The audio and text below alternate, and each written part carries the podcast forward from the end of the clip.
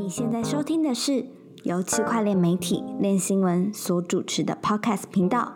哥，我快不行了。本节目由 FTX 交易所赞助播出。FTX 是一间领先产业、提供创新产品的交易所，包含合约交易、期权、股权通证、预测市场以及杠杆代币等等。FTX 最懂交易员的交易所。嗨，欢迎收听这一集的歌，我快不行了。我是韦德，我是 Jim，我是 Perry。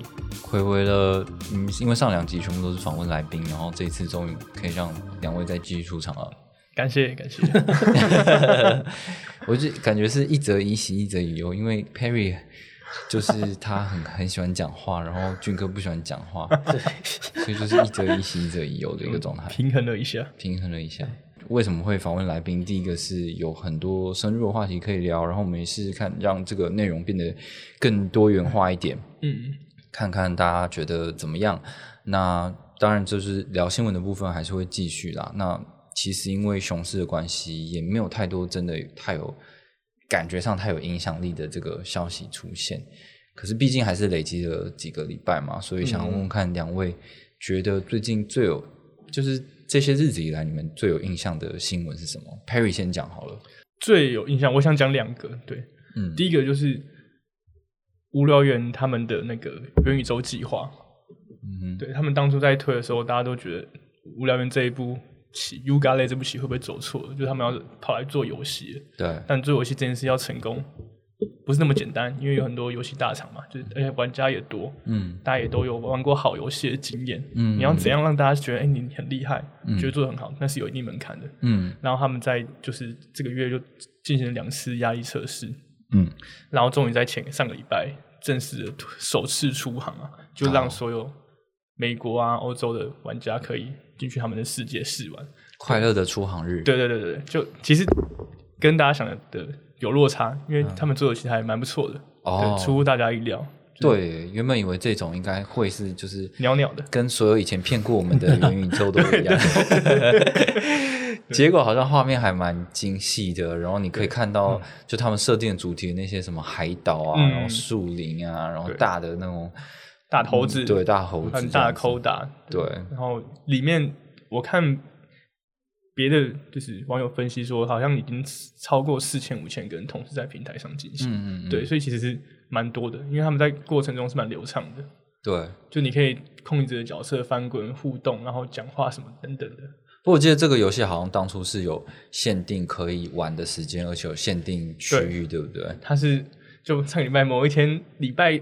六吧的凌晨，凌晨零点开放一个半小时。OK，对，它是一个像导览式的，就带你进去说：“哎，你们在哪里？我们要往那边走。”带你去游游玩一下他们这个世界。嗯，对对对，很短，但是看事后试出的影片，其实都还蛮好像蛮厉害的。对，可是它当然没有想象中这么自定义化了，因为里面的人物看起来都是长得都是一样的，它是已经套好的一个。版型这样，当前是这样啊。他有说之后可以会有会有自己对啊，根据他们计划是这样子啊。然后可能未来还有机会，就是加入其他的，就是 NFT 也可以加进来这边。对啊。然后，但比较神奇的是，因为我以前其实没有玩过像这样的游戏，就是它开放世界，它是一个开放世界，可是它又有一个 guide，就是有一个。呃，领导游在那边，你要带跟着他一起行动。你不是说因为开放式世界，然后就走来走去，可以走到别的地方去，这样就是像是一个新手教学吧？他不是导游结束之后就可以自己自己玩了吗？没有，因为他只是首次出航，导游结束之后就关掉了。出航 哦，对，就让大家体验一下而已。搞不好之后会变这样啊？对啊，对啊，对啊。但是看起来，因为当初那个 Other Side 那个新闻出来的时候，就那个。那个 other side 就有说哦，他们这个系统很屌啊，可以多少人上线，比传统的大型线上游戏都还要屌，之后还要流畅什么的。然后我们就说屁啊，就是骗人，也没有这么夸张啊，就是也不可能，我不是不可能，因为太太极端，但他没有说到真的比。现在市面上的大型游戏还要厉害，嗯，它只能说我们以炼油的角度去看，嗯，它远远超出我们的标准。对啊，看起来已经是很令人惊艳的。对对对，对啊对啊，我们的我们的标准已经降到太低了。嗯，对。然后另外一个是就是就是有有一些 Web 三的巨头组成的元宇宙联盟，它叫 OMA 三，嗯，就是 Open Metaverse Alliance of Web Three。哦，对啊，然后它里面就是有有包含一些很顶的巨头，像是嗯，Animoca，然后 DAPP Labs，然后 The Sandbox、Decentraland，对，这些就是专门做元宇宙世界的一些巨头组成联盟，他们就是想要一致化，就他们之后世界希望可以互通啊，我的东西可以到你的我们的世界里，对对，然后这个也我会想讲，是因为这个原因是因为他们在成立的一个月前，很多的 Web Two 的企业，像脸书啊、阿里巴巴、Sony，他们也也有组成一个这种想要共同标准的论坛，嗯，叫做就叫做元宇宙标准论坛，对。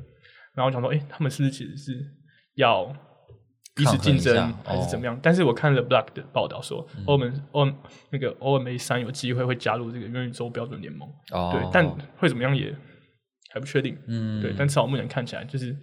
这些元宇宙的平台啊，游戏啊，是有想要好好的整合在一起。对啊，对啊，看起来这是一个进步啦。因为，诶，上次就是有跟那个 Elysium 的人聊天嘛，就是他他们也在想说，诶，如果就是我们有在聊这个话题，就是如果各个不同的 NFT 的这些团队，或者是有一些炼油的计划，他们真的想要实现说我们的角色互通的话，其实如果你的规格不一样。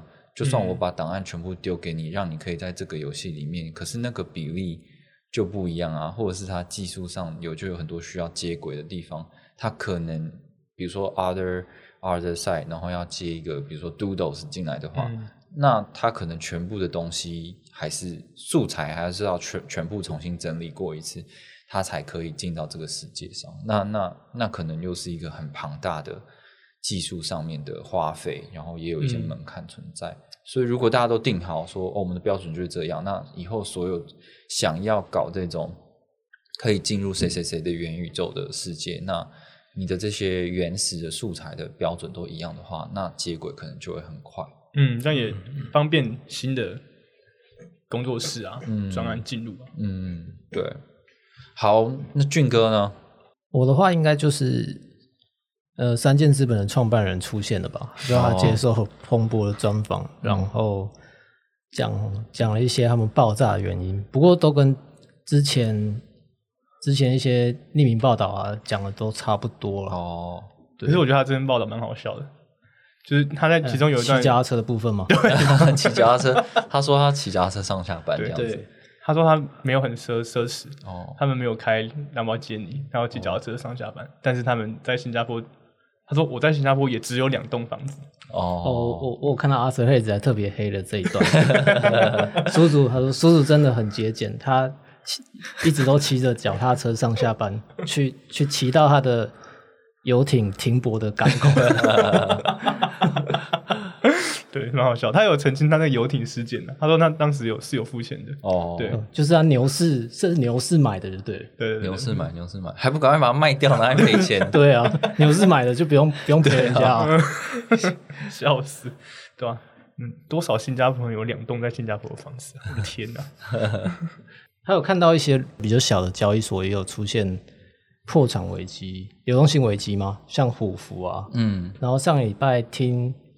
哎，就听上次跟杨月平老师录的 podcast，对，然后会发现说，像像 Celsius 跟 Voyager 这样申请十一张破产的，其实是更有利于他们后续的操作的，嗯，对吧？对啊，其实不是对用户是不太有利的，可能要拖很长的一段时间。对对，是这样没有错，对啊，对对，就是如果你是啊，如果有听。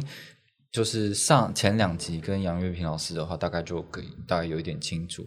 但总之就是这一些所谓的破产的公司，它它使用的是第破产法第十一章的规范，然后你就你就是可以呃跟法院说哦，我要继续营运下去，说所以你要跟法院去报告你的这个财务状况，你会不会继续的稳定的给薪水啊，然后让你营运下去。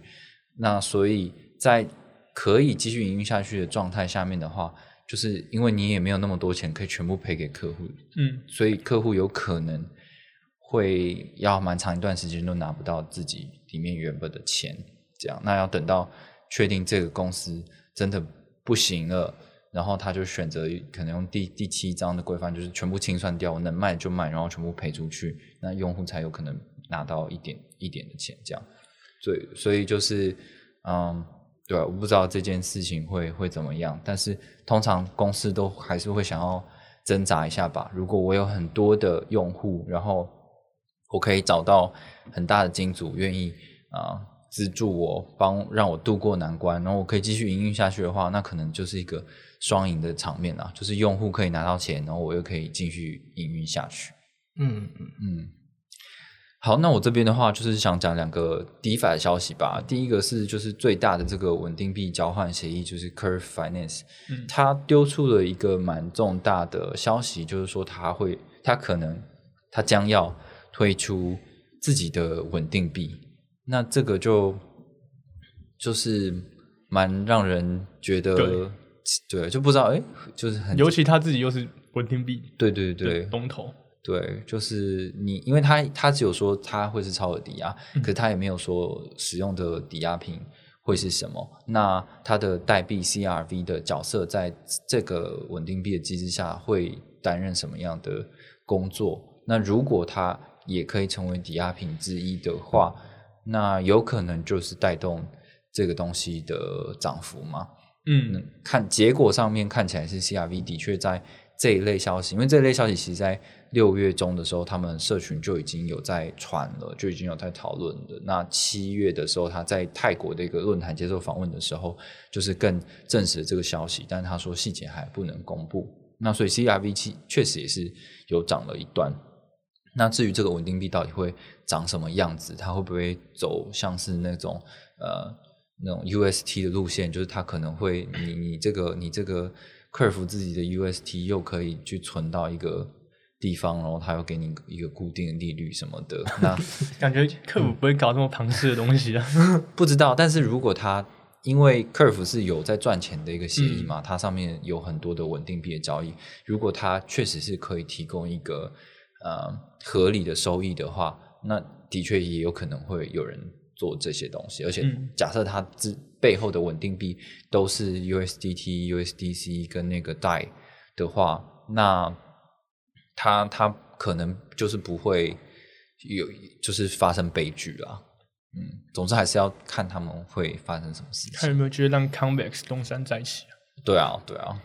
好，那还还有另外一个想要分享的，就是这个大家都有看到，就是以太币最近涨了很多嘛。就是自从有呃透露出一个消息说，就是这个九月。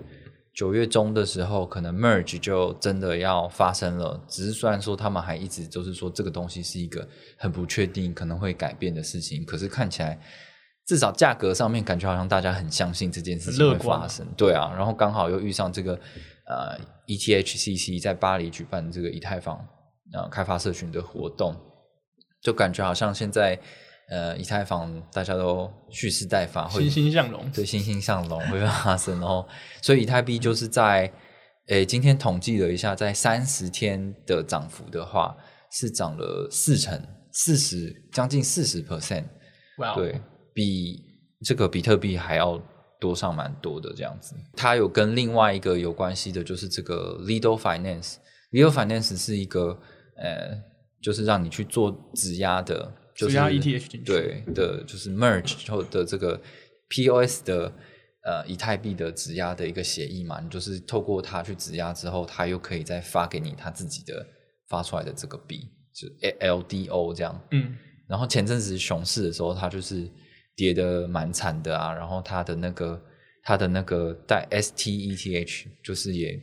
价格传出脱钩。为止，对对对，也不能说脱钩，就是说，嗯，你一个 ETH 比一个 STETH 怎么好像就是本金加利息的这个 STETH 还比较便宜这样子，对，但它本来就不会是一个脱那个稳定挂钩的东西，对对对，它比较像是一个有限期的债券，对，所以就是就是是这样没有错，可是大家逻辑上就会觉得，哎，那你至少是要一样，或者是它比较多啊之类的，对，那呃那。这个 LDO 就是这个 Lido Finance 的一个奖励代币，跟它它的一个治理代币嘛。那呃，最近这个 Lido Finance 呢，它它的代币 LDO 在三十天内涨了两百七十趴，然后在这个呃昨天二十四小时内涨了，就是超过四十 percent，是蛮多的。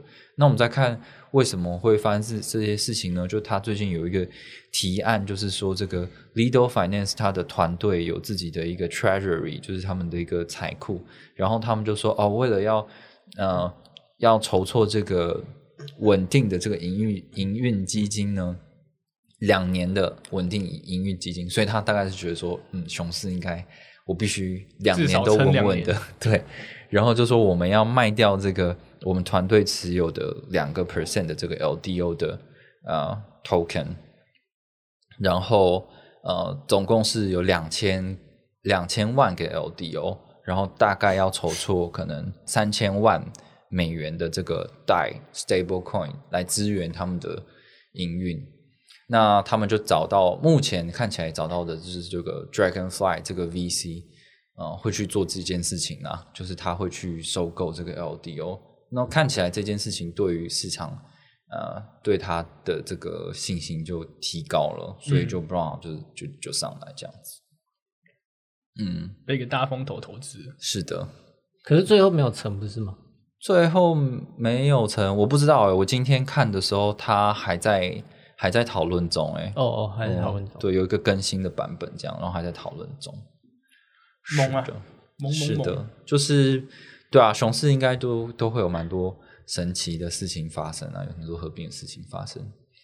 好，那以上就是我们在这这两周比较过去比较有印象的新闻。那我们今天要讨论的主题，第一个是什么？第一个。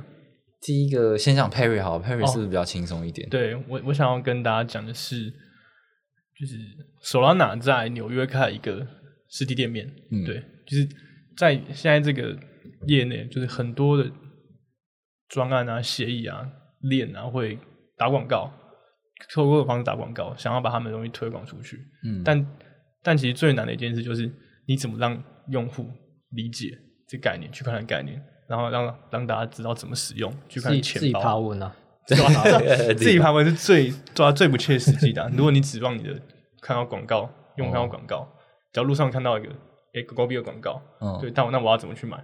我要怎么去了解它背后技术是什么？问卷哥啊，对，就是他们就要很麻烦，他们还要自己去搜寻，对，就是然后手上拿就做出一个比较说大胆嘛，但就是比较亲民的举动啊，他们就设了一个实体店面嘛，在纽约的那个。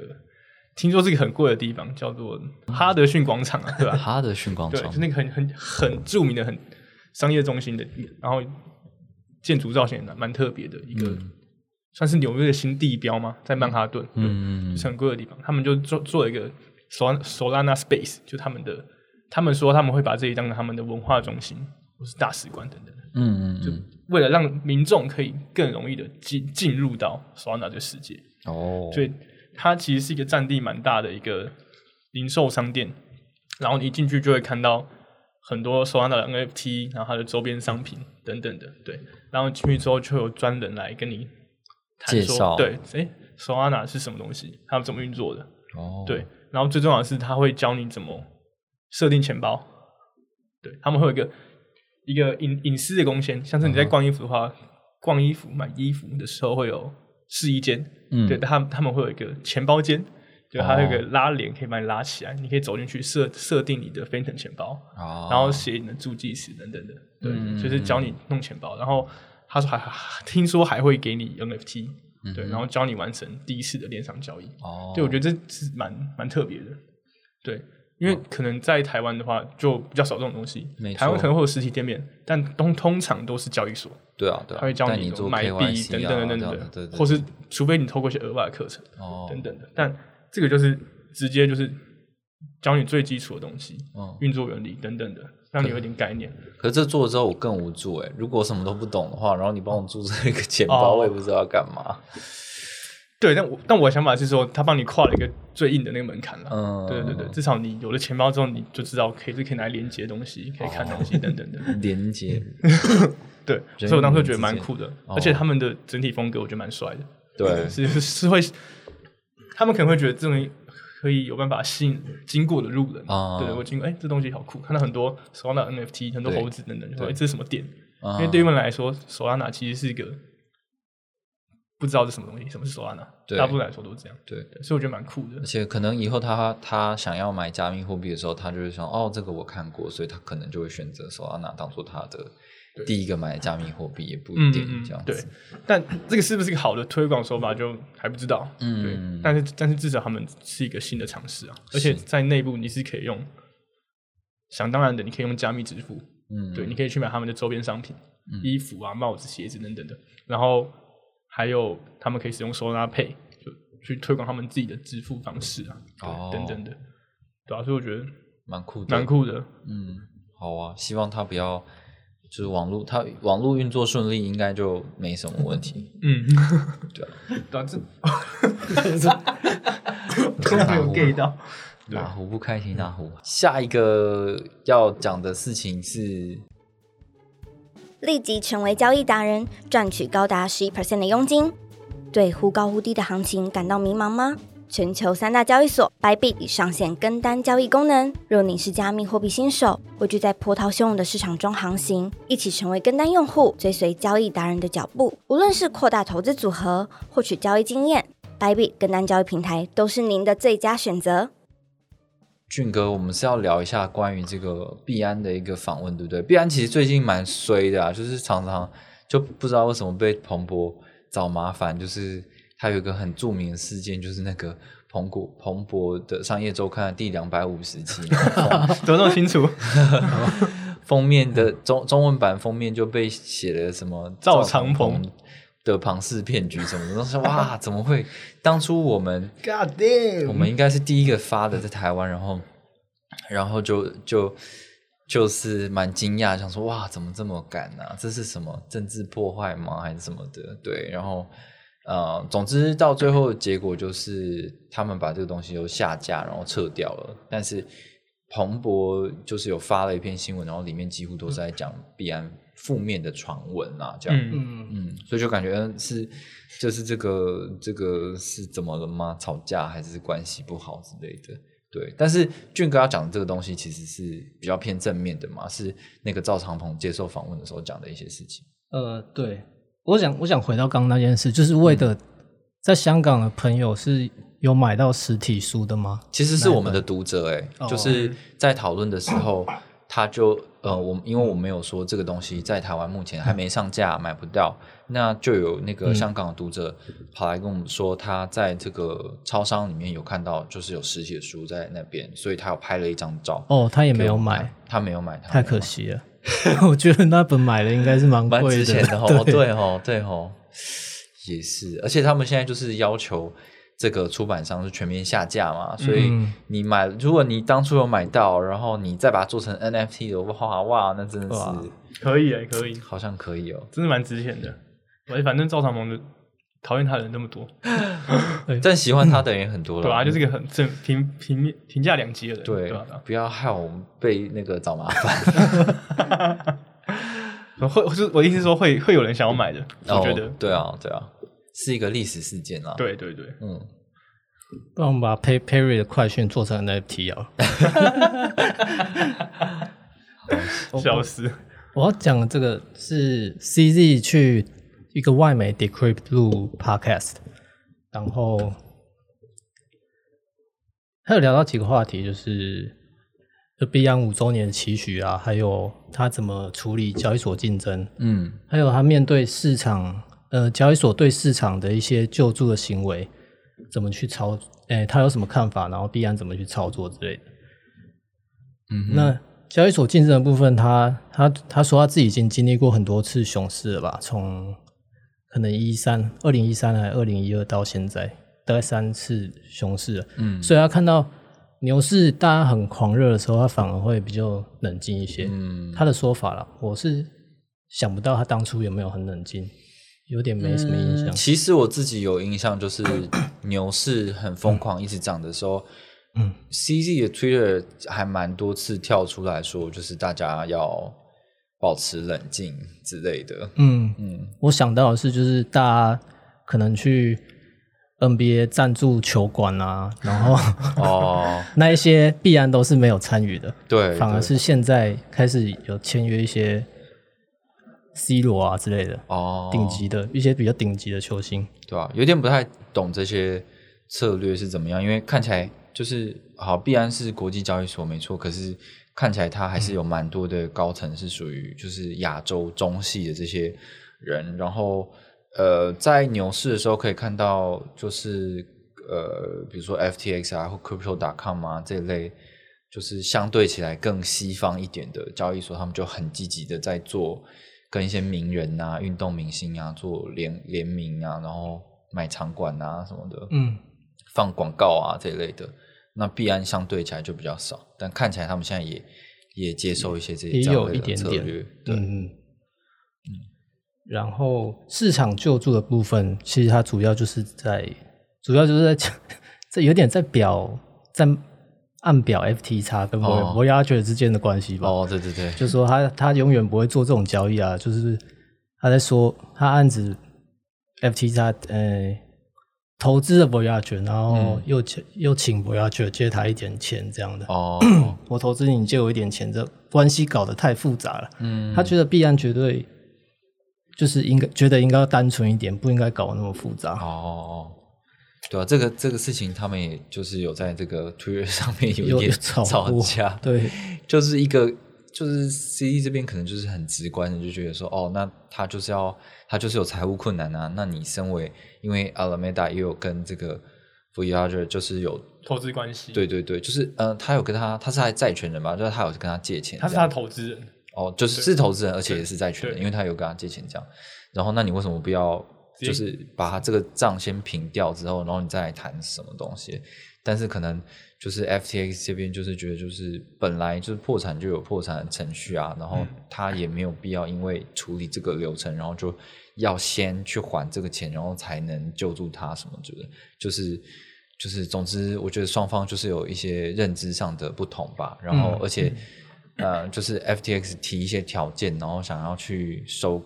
呃，收购或者援助这间公司，就是哦，对，这是后来的新闻。对啊，就是他也有他的商业的利益跟策略存在啦，所以我觉得这可能是就是一个蛮复杂的问题。可是博亚就不就是回击了吗？对，他不就抢了 FT 叉？就说你只是想要拿我的好处而已，不是想要真的帮我这样。对，就是就是不知道我要讲讲讲的是真的还是假的，嗯嗯，但事实好像就是。因为有一件很关键的事情，就是 FTA F T X 提出的一个条件是说，哦，我可以去把你的这些债务都买下来，就是你欠你的用户钱嘛，我可以帮你把这些东西还掉。但是呢，他们这些人是要串到就是 F T X 的的生态系 这边的，他要开一个 F T X 的账户嘛？对啊，那那等于就是听起来就像是哦，好好，我家要倾家荡产了，然后我。你跟我说，我可以帮你把你欠你的客户的钱全部都还掉，但是这些这些客户要来我的钱庄来拿这些钱，那他们以后不就理所当然的会在我这一间吗？对对，那这件事情解决了之后，那原本的这个公司的客户都流失了，对，那它就是一个毫无价值的一个壳 而已。对对啊，那如果是身为这间就是有财务困难的公司的话，我一定会觉得说。就是干我，我没有必要。我为了我为了交代我的客户，那我可以留下一个好名声，但是我就差赛了，我就是我就是直接死掉这样。对啊，因为他帮他还的，我要讲之后还要想他要怎么去还还回去 FT 下当初借他那些钱。嗯，对对啊，把他债务买掉，他还是要还钱的。嗯，结果你生态都被你搞崩了。对啊，对对啊。可是我觉得这跟他们两个人的背景有关系啊，因为 FT 他就是个交易员嘛，嗯，他出身就是这种。生活在这种复杂的金融商品 的环境中，然后他觉得这东西是理所当然的。嗯，对，就我也不知道哎，就是可能双方都是会希望以自己的立场是一个最有利的条件吧，谁都不希望吃亏啊。嗯，如果你说 FT 它太精明了，嗯，那就是看起来就是好，那双方看起来没有达成共识这样子。有有听到比较中立的报道了，嗯，可能是我自己觉得比较中立，就是你自己写的，不是不是，不是不是我自己写的，哦。就是。就是 FTX 愿意百分之百赔我亚觉得的用户的钱，这非常好。但是，他他他也破坏了就竞标程序吧。就是我亚觉本来可以，本来可以接收到更多厂商的报价，但现在有点被 FTX 给搞掉了。哦，就是因为他直接丢一个价钱出来嘛。对啊，我多少钱，我帮你接这个烂摊。然后又一直在媒体放话这样。嗯嗯，对啊，因为那那篇新闻稿也是 FTX 自己发的，说他们愿意帮博 亚者，是哦，因为帮他还钱，对，提供他们债权人一点资金上的出口，嗯，获得短期流动性等等，对吧？好，那 C D 还说了什么呢？他在救助市场这一段还有提到，就是币安，哎，他应该说整整个专访中都很强调币安就是专注在 Web Three 领域嘛，嗯，然后他说币安绝对不会回头做股权交易，这我还蛮意外的，因为我一直以为就之前那个 Stock Token 那个，对我一直以为他们想做的，嗯，虽然之前取消掉了，我以为他们之后会再恢复，但必然。C G 说不会再做哦，不会再搞股权交易这种东西。嗯嗯，这跟 F T 它又是一个两条路哎。对对，F T 它 U S 今天哎不是吗？哎对对对，先宣布说他们可以可以做 stock token，对对对，可以买股票了。对啊，这看起来我不知道，我觉得这可能是不同的交易所他们对他们自己的监管风险的评估啊，还有操作有关系吧。对，因为总之。你是这个就是很明显是证券的东西，嗯，但是可能有一些方式，就是你你是透过呃这个角色角色上面的配置，就是你不完全是呃，你可能只是负责清算这个这个数位的资产，然后其实你还有个第三第三方的一个证券处理商之类的，在帮你做这些事情，然后你可能就是可以在合法的状态下 推出这个产品，但是或许。必然有必然的考量，他就不想要碰碰这一类的东西吧。可是你要在 FT 上买股票，的确比较严格一点嗯，跟你一般买币不一样。哦，就是你的 KYC 等级好像要高一点，这样。就你如果可以买币，不一定可以买股票。嗯，啊是哦，对吧？嗯，我记得我好像就不能买股票。哦，真的吗？FT 叉 US 吗？哦，我们 FT 叉原本对对对，都是。好，那 CZ 还有提到总部的部分，不过这个这个。也之前也是讲到烂，就是他说会在合适的时机公布。嗯，这个合适时机我好像已经等超过，就是我 半年前就这样讲了。我根据他采访内容，我觉得他想讲的是他们的办公室就在那几个地方，就是杜拜、阿布达比、巴黎、意大利这些地方。哦，那他们会等那么久，原因是就是在跟各地的监管方沟通。哦，那哪个监管方给过？总部就会在哪里啊，我懂了，就是哪里对我最友善，我就公布在哪里。感觉是这个意思。嗯嗯，不然不然你跟我我我我公布了，然后这个地方的人就跑来抓我，就说你这是这这边你在我们这边，然后什么什么东西没做好，这样多麻烦。嗯，对对对对，嗯，可以理解啦。嗯，狡兔三坑，还是到时候出出现一个什么币安的元宇宙。B S B N B chain 上面币安元宇宙，然后就说那个总部在那个元宇宙，大家可以来参观。这太搞了吧！这比原本没有总部的说法更让监管机构生气了。Gary 要出来搞，笑死！好的。然后他结束的时候，最后一个问，最后一个对 C D 的问题还蛮有趣的，就是。那个主持人知道，CZ 一直相信相信人类是生活在母体的，嗯，就 C 张阳鹏自己有个母体理论，他 他觉得我们人所有人都生活在模拟环境中，但他觉得就算就算是这样，大家还是要努努力工作，哎，工作人生对大家的意义还是很大的。哦，对他一一样非常非常严肃看待这些事情，虽然他觉得他生活在母体哦，好难懂哦。嗯，模拟人生哦，那那如果我们在真实人生，那怎么办？他不觉得自己在真实人生啊？对啊，可以理解。所以我就我就带着我平常在玩模拟市民的态度过生活就好了，是吗？就是对啊，你既然在你其实就算你认知到你是在游戏一个角色，可是你就是没办法拔掉你那个插头，所以你就是好好玩玩好你的游戏就好了。还是他其实是一个虔诚的佛教徒，然后说哦，我们就是。我们现在都是在修啦，然后到时候还是这样也是蛮合理的，对吧？这不太确定，没听到他有听说过什么宗教的东西哦。但这也是反正也是蛮一个，也是算是一个有宗宗教的概念存在啊。有一点，对啊，还是他要说其实必安就是母体 必然会统治全世界。必然必然交易所副业。好，那最后最后快速的带过一个小小小的新闻，就是有一个小小小的中非国家，叫做中非共共和国，它就跟萨尔瓦多一样，就是呃接受了比特币作为它的法定货币，然后又推出了一个。这个数位货币叫做 Senga，哎，Single，Single，Single，然后，然后呢，总之他就搞了一个网站，然后这个网站就是很像是做 ICO 一样，有想，就是有那种有那种按钮说现在马上参与，然后还会跟你说现在。现在买的话就比较便宜，然后中期对零点一，中期的话是多少零点一二，后期的话多少零点三等等之类的。有 Rock Pool 的按钮吗？他那个很像彩票网站。对啊，就是还蛮典型的那种 ICO，还是那种好像 GameFi 的那种网站一样这样子。对，那我觉得整体看下来的话，就是看他的白皮书什么的，会觉得说哦，对，他是想要用这个数位货币当做他的。呃，国家的法定货币，然后是用这个比特币的这个 L2 的解决方案，就比特币的侧链，然后上面做对做智能合约啊什么的。那当然它有自己的一个名称啊，因为它其实有去特化一些，我猜是监管层的东西吧，因为它所有的节点其实都是国家机构这样子。对，那它。那那大家就会想说啊，那那为什么要买这个代币呢？那他提出来的东西就是说，哦，你你如果买这个代币的话呢，你可以成为中非共和国的数位公民。然后如果你买多一点呢，然后又质押三年的话呢，你可以拿到中非共和国的护照哦。然后 然后如果你要搞大一点，你要质押十年的话，那你还可以拿到中非共和国有有一些地方会变成这个 crypto city。